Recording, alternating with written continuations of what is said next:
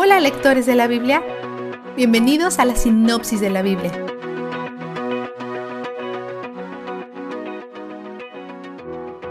Algunos corintios no creen en la resurrección de nadie, así como los saduceos. Pablo los confronta con evidencia que Jesús resucitó, incluyendo 500 testigos oculares, muchos de los cuales todavía están vivos en este momento. Es como si Pablo estuviera diciendo, si no me creen, vayan a preguntarles. La resurrección de Cristo es lo más importante acerca de nuestra fe.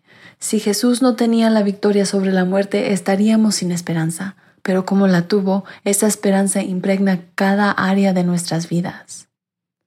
El tiempo revelará si realmente creemos y tenemos esa esperanza. Si Dios nos ha dado nuevos corazones, entonces nos ha dado su espíritu, y su Espíritu nos recuerda la verdad y nos sella para el día de la redención. Entonces, si realmente pertenecemos a Dios, Él terminará lo que comenzó en nosotros, pero aquellos que solo afirman la verdad, sin que esté arraigada, es creer en vano, como el suelo rocoso y el suelo espinoso, en Marcos capítulo 4, verso 1 al 20. Si Jesús no fue resucitado de la muerte, todavía estamos esclavizados al pecado y no hay vida después de la muerte, ni tampoco esperanza. Pero la resurrección de Cristo trae una esperanza que Pablo compara con las primicias. Esto es una reseña a la fiesta de las primicias en Levíticos 23:10, donde se alaba a Dios por primera cosecha de la temporada porque representa que habrá una cosecha aún mayor en el futuro y confían en que vendrán más. De la misma manera, la resurrección de Jesús presagia la resurrección de todos los hijos de Dios en la vida eterna. Adán trajo la muerte, pero Jesús, el segundo Adán o el último Adán, trae la vida. Pondrá a todos a sus enemigos bajo sus pies, destruirá la muerte misma y reinará para siempre. La referencia de Pablo a ser bautizado por los muertos puede ser errónea. Si no tratamos esto de acuerdo a las reglas de interpretación de las escrituras, esto es descriptivo, no prescriptivo, y Pablo nunca lo respalda.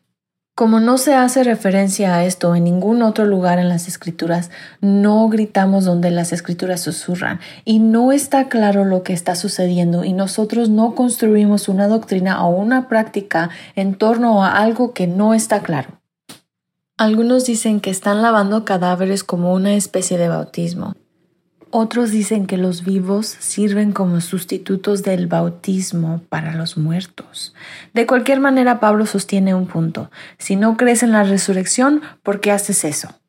Los corintios que no creen en la vida después de la muerte andan deambulando hacia el pecado. Uno de los efectos secundarios que impacta negativamente el no creer en la resurrección es que las personas sienten que sus acciones no importan. Pablo dice, no se engañen a ustedes mismos. Esta vida no es todo lo que hay. Para ayudarlos, Pablo describe sus cuerpos de resurrección, pero sin pintar una imagen completa.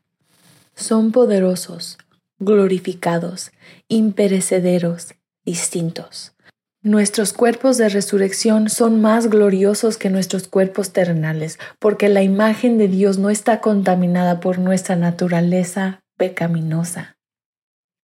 Pablo pidió a las iglesias que colectaran dinero para apoyar los creyentes oprimidos en Jerusalén. Como Pablo les pide que colecten este dinero el primer día de cada semana, algunos eruditos dicen que esto indica que la iglesia ahora se reúne los domingos para conmemorar el día de la resurrección, en lugar del tradicional día de reunión judía que es el sábado, el sábado.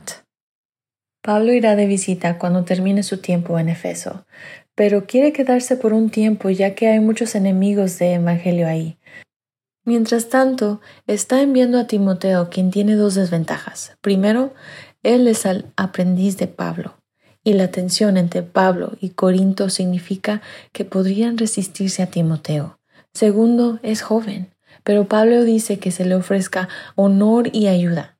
Pablo también quiere que Apolos lo visite, pero él probablemente se resiste debido a dicha tensión.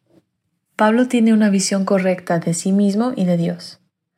Él no merece servir a Dios como un apóstol, Pero este escenario revela la gran misericordia de Dios. No castiga a Pablo por su pasado tan malvado, en cambio le da un papel vital en la construcción de la iglesia. La dignidad de Pablo no es la que toma la decisión, es el llamado de Dios quien toma el control. Pablo aprovecha la oportunidad de servir al reino y ve a Dios trabajando a través de él. He trabajado con más tesón que todos ellos, aunque no yo, sino la gracia de Dios que está conmigo. 15.10. Pablo sabe que sus buenas obras fueron hechas por un esfuerzo impulsado por la gracia, no por el esfuerzo impulsado por sí mismo. Dios es la fuente, Él suministro y la meta. Y Él es donde el júbilo está. La sinopsis de la Biblia es presentada a ustedes gracias a D-Group, estudios bíblicos y de discipulado que se reúnen en iglesias y hogares alrededor del mundo cada semana.